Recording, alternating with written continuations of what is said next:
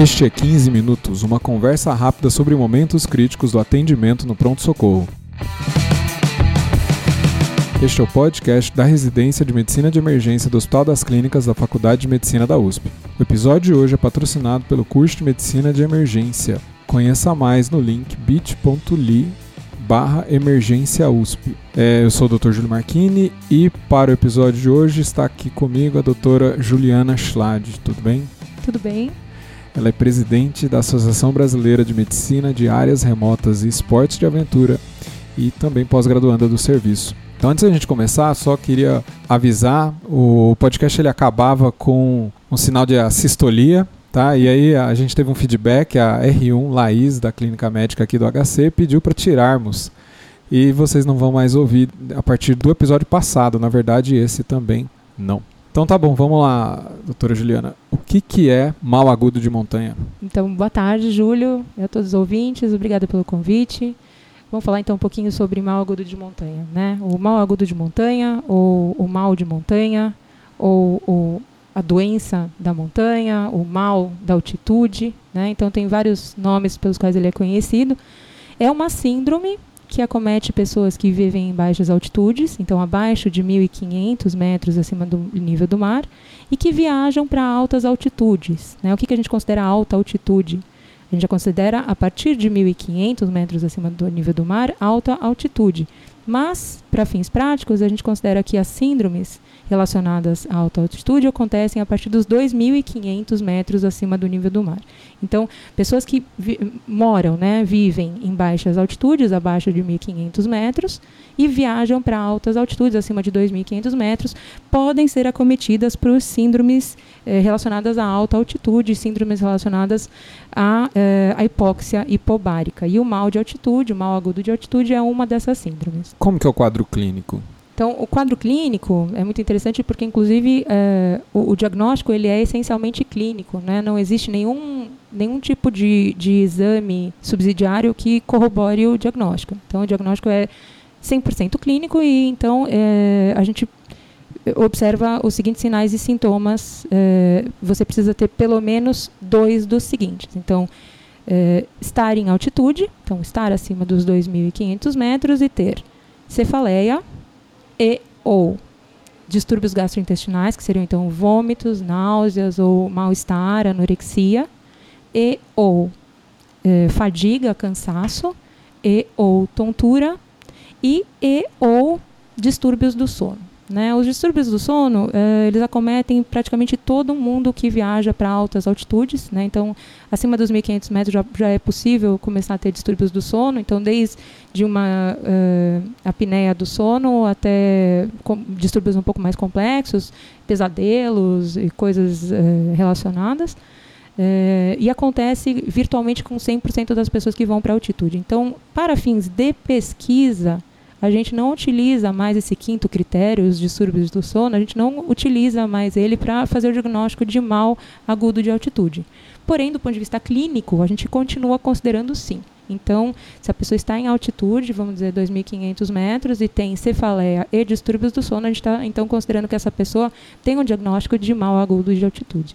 E como é que funciona os tempos? Então, eu imagino que a maioria das pessoas que vai fazer isso está fazendo como é, um esporte de aventura, ele está fazendo uma escalada. É, qual, como que funciona? Em que momento que a doença se instala? A velocidade que ele está subindo? Uhum. É, essa pergunta é bem interessante, que ela está totalmente relacionada, inclusive, à forma de prevenção, né, que a gente vai falar um pouquinho mais para frente. Então, é, Geralmente o, mal de altitude ele, ele se instala em até 8 horas da chegada a uma nova altitude, né? É, e até 24 a 48 horas. A gente pode, é, com uma certa segurança, dizer que se a pessoa não teve nenhum tipo de sintoma em 24 a 48 horas da chegada à altitude, é porque provavelmente essa pessoa não tem um mal agudo de altitude, alguma outra doença, alguma outra síndrome. Tá? Então, é, é de início relativamente rápido, a partir do momento que se chega na altitude. E, como você havia mencionado, é, isso é uma, uma, coisa relativamente comum em quem vai para altitude é, por motivos é, esportivos. Por exemplo, a gente vê bastante aí é, na, na, mídia toda hora jogador de futebol, né? Então, é, Copa Libertadores da América, o pessoal vai jogar na Bolívia, chega lá passa mal, porque chega no dia anterior, né? É, sai de, de São Paulo, onde está a 700 metros acima do nível do mar, e vai para La Paz, é, 3.200 mais ou menos, até 4.000, é, imediatamente, quer dizer, sem nenhum tipo de, de, de aclimatação, sem nenhum tipo de parada escalonada. E, e, então essas pessoas se sentem mal. Né? Então é, é, acontece nesse tipo de situação. Pode também acontecer é, em situações com paradas escalonadas, né? Por exemplo, como você mencionou aí numa escalada, então uma pessoa que sai é, do, do, do, nível do mar, num, vamos, vamos, aqui imaginar uma montanha que tem um, um desnível de 4 mil, 3 mil metros acima do nível do mar, e essa pessoa então sobe muito rapidamente. A gente não tem montanhas tão altas aqui no Brasil, mas é, a gente tem montanhas de, de até 2 mil metros, e se você sai, se você mora, por exemplo, em Santos, né, bem ao nível do mar, e, e tenta chegar ao cume do, do Pico da Bandeira, por exemplo, né, a 3 mil metros em, em 24 horas, quase certamente você vai é, sentir alguma coisa. Então, já vamos na sequência aí. Qual, qual que é a, qual que é a taxa de escalada que a gente deve seguir? Como é que a gente co concilia isso com o tempo que as pessoas têm, né, para praticar? Isso. O que, que a gente considera seguro, né? É, então a gente considera as, as diretrizes internacionais hoje é, consideram que um perfil de, de, de ascensão seguro, né? Então um perfil que permita uma boa aclimatação à altitude aclimatação à hipóxia, né? É, é, seria um, um, perfil que no, nas primeiras 24 horas ele não é, passa dos 2.500 até 2.800 metros acima do nível do mar. Então, é, já é um, um, ganho considerável de altitude. Se você pensar em 1.500, né, você está ganhando aí 1.000 metros de altitude. E daí, então, como você ganhou 1.000 metros até 1.300 metros de altitude, você vai é, passar uma noite extra nessa altitude. Então, ganhou a altitude, passa uma noite, no dia seguinte vai pernoitar novamente nesta mesma altitude. Tá?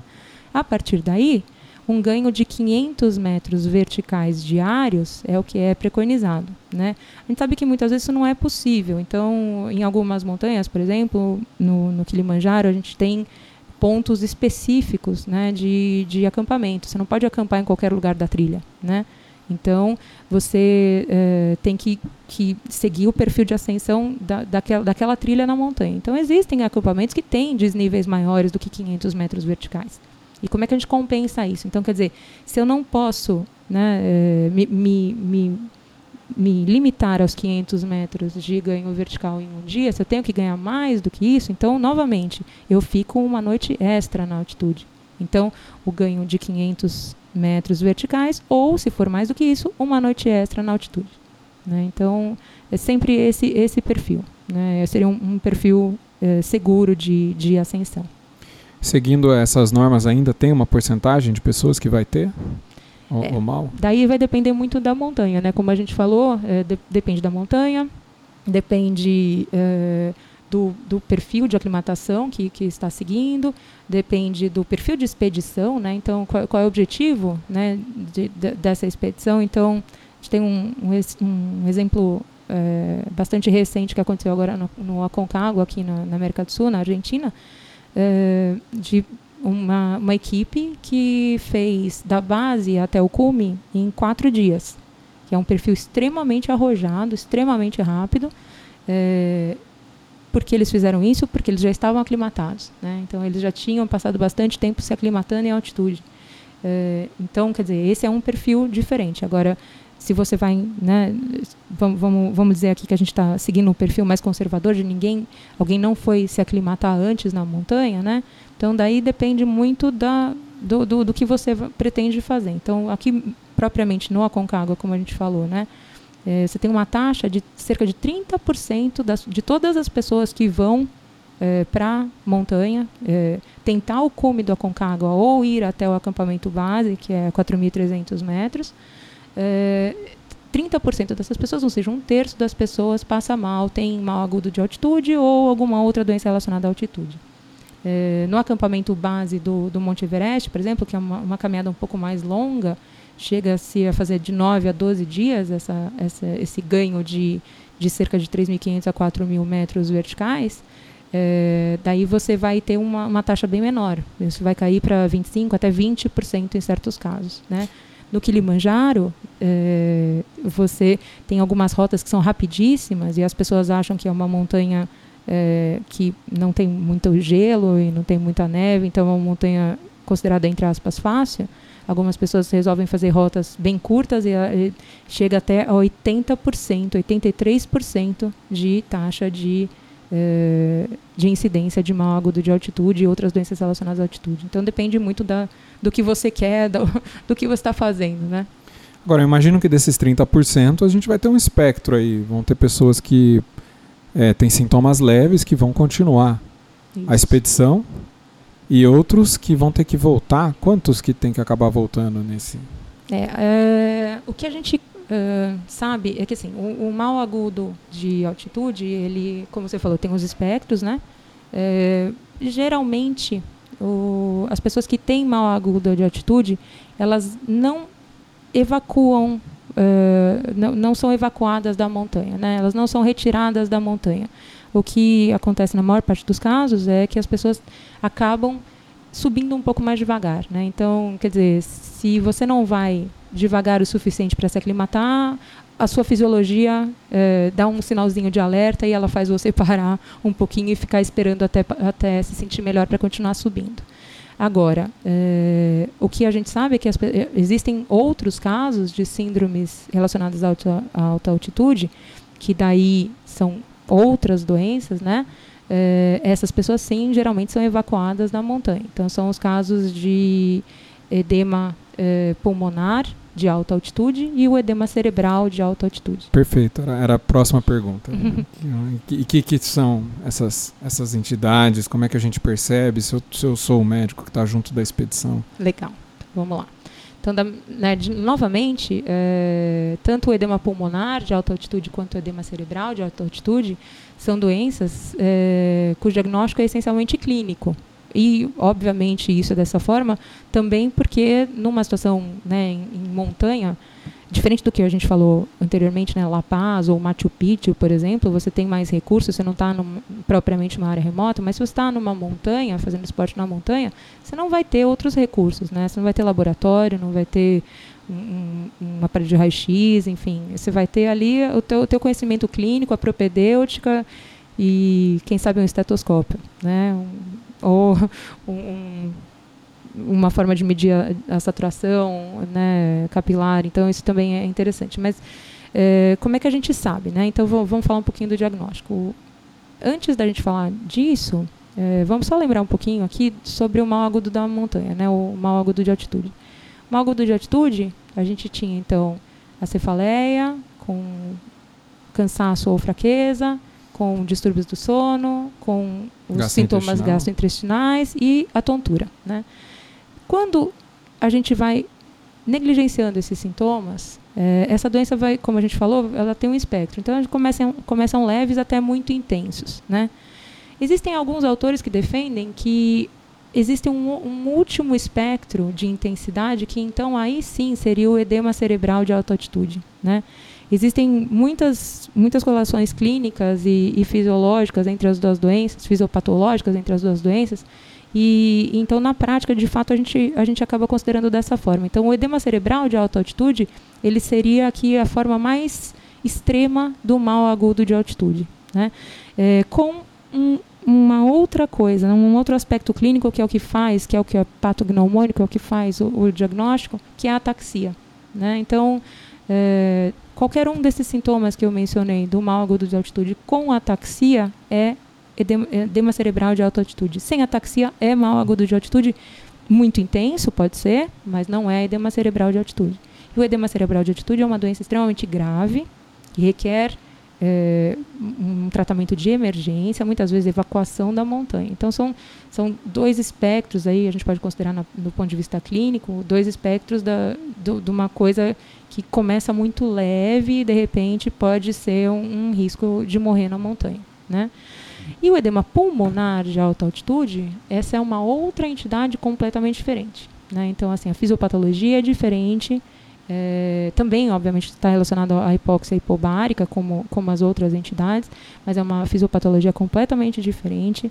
É uma doença mais insidiosa, então ela, ela demora um pouquinho mais a, a, a se estabelecer, então ela pode demorar até três dias do, do, de você ter chegado a uma mesma altitude, né, 72 horas, então a pessoa começa a, a se sentir cada vez mais fraco, mais dispineico, cianótico, com tosse, esterturação. É, fica realmente assim, a, a, qualquer tipo de esforço físico é tremendamente extenuante. Então, é, é uma doença e, e, se caracteriza, caracteriza por uma saturação de oxigênio muito baixa. Então, se a gente tem aí um, uma forma de medir, e geralmente na montanha a gente leva né, um, um capinógrafo, um oxímetro é, portátil. Um oxímetro, isso. A gente, a gente chega a, a verificar taxas de 41%, eu já vi 41%, 47%. Então, assim, é uma, uma oxigenação realmente muito, muito prejudicada. Novamente, uma emergência, é uma, uma indicação é, muito tem que ser muito muito muito firme em falar para essa pessoa parar de subir imediatamente e descer quando for necessário, né? ou melhor, quando for possível descer é uma, é uma ótima conduta. A gente bateu bastante aí na tecla sobre a, o ritmo de aclimatação, os dias aí da expedição como forma de prevenção. Tem alguma? A gente tem, tem medicação também para prevenir? Tem, tem também. Uh, a gente sabe hoje que a medicação que é o padrão ouro para prevenção de mal agudo de altitude, é a cetazolamida. Né? A cetazolamida, 125 miligramas, de 12 em 12 horas, deve ser iniciado no, no dia anterior ao início da subida. E alguns autores preconizam que se mantenha por até 48 horas depois da última altitude atingida. Né? Então, vamos dizer aqui que eu quero subir uma montanha de 5 mil metros e a última altitude em que eu vou dormir vai ser 4 mil metros, eu vou manter, então, por 48 horas até é, depois de eu ter chegado a 4 mil metros ou no momento que eu já estiver descendo da montanha. Né? Então, também isso você pode interromper aí. Uh, dexametasona, ela já foi usada para profilaxia de mau agudo de altitude, para profilaxia de edema uh, cerebral de alta altitude. Ela não é a melhor droga, mas ela pode ser usada principalmente para o edema cerebral de alta altitude. É, e daí vai ser usada então 4 miligramas VO de 12 em 12 horas, até 8 miligramas VO de 12 em 12 horas. Da mesma forma, inicia no dia anterior e mantém até o início da descida ou até é, a altitude final né, de, de pernoite. É, outras drogas e, e, não só drogas, mas também tratamentos que podem ser considerados alternativos, eh, também foram testados. Então, por exemplo, aqui na América do Sul é bastante comum a gente ouvir falar sobre folha de coca, né, ou ginkgo biloba, eh, já foram testados, as evidências são bastante inconclusivas, eh, os, não, não, não dá para a gente corroborar o uso dessas, dessas substâncias de forma alguma é, para fazer a prevenção de mau agudo de altitude ou de edema cerebral de alta altitude. Para o edema pulmonar de alta altitude, para quem já teve edema pulmonar recorrente em altitude, então a gente é, é preconizado o uso de nifedipino de ação lenta, né, de, de slow release, de, de liberação lenta.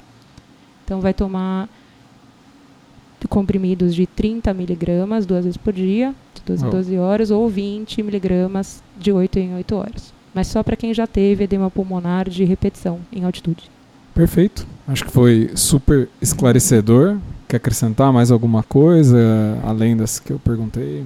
É, então, na realidade, eu só queria deixar duas mensagens, assim, em relação às doenças relacionadas à altitude, né? Então, tanto para o mal agudo de altitude, edema cerebral de alta altitude, edema pulmonar de alta altitude, tem duas, duas palavrinhas que são fundamentais. A primeira, eh, ou melhor, dois, dois termos que são fundamentais. O primeiro é a ascensão lenta. Né? Então, é, a prevenção, é, a melhor forma de prevenir é subir lentamente, né? fazer uma, uma ascensão lenta, escalonada, consciente do que está fazendo e não sair correndo para chegar. Né? É, a sua chance de ficar saudável é muito maior se for devagar.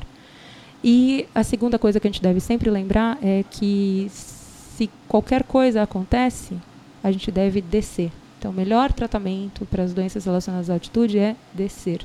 Então, se você se sentiu, acho que qualquer criança pode dizer isso, né? Subiu, sentiu mal, então qual é a solução? É descer. E é isso mesmo, né? Então, na dúvida, a descida é o melhor tratamento. Excelente, muito obrigado. Eu que agradeço. Nós começamos o novo curso de Medicina de Emergência 2019. Ah, o primeiro módulo vai ser é, dia 13 de abril. O curso já está aberto, a gente já tem 10 casos clínicos que a gente abriu, inclusive para discussão no fórum. Tem várias perguntas já que já foram feitas, inclusive a gente está aberto a perguntas em geral é, de vocês. O primeiro módulo é a abordagem inicial do paciente grave na sala de emergência. A gente vai falar da própria abordagem, abordagem das vias aéreas, vamos falar de atendimento pré-hospitalar, suporte básico e avançado de vida, manejo do paciente com choque, hipotensão, sepse. É, essas são as aulas presenciais do primeiro módulo. Se você se interessou, você pode conhecer mais no link bit.ly, li com LY, tá? bit.ly barra emergência USP. É, é isso, pessoal. Muito obrigado e até a próxima.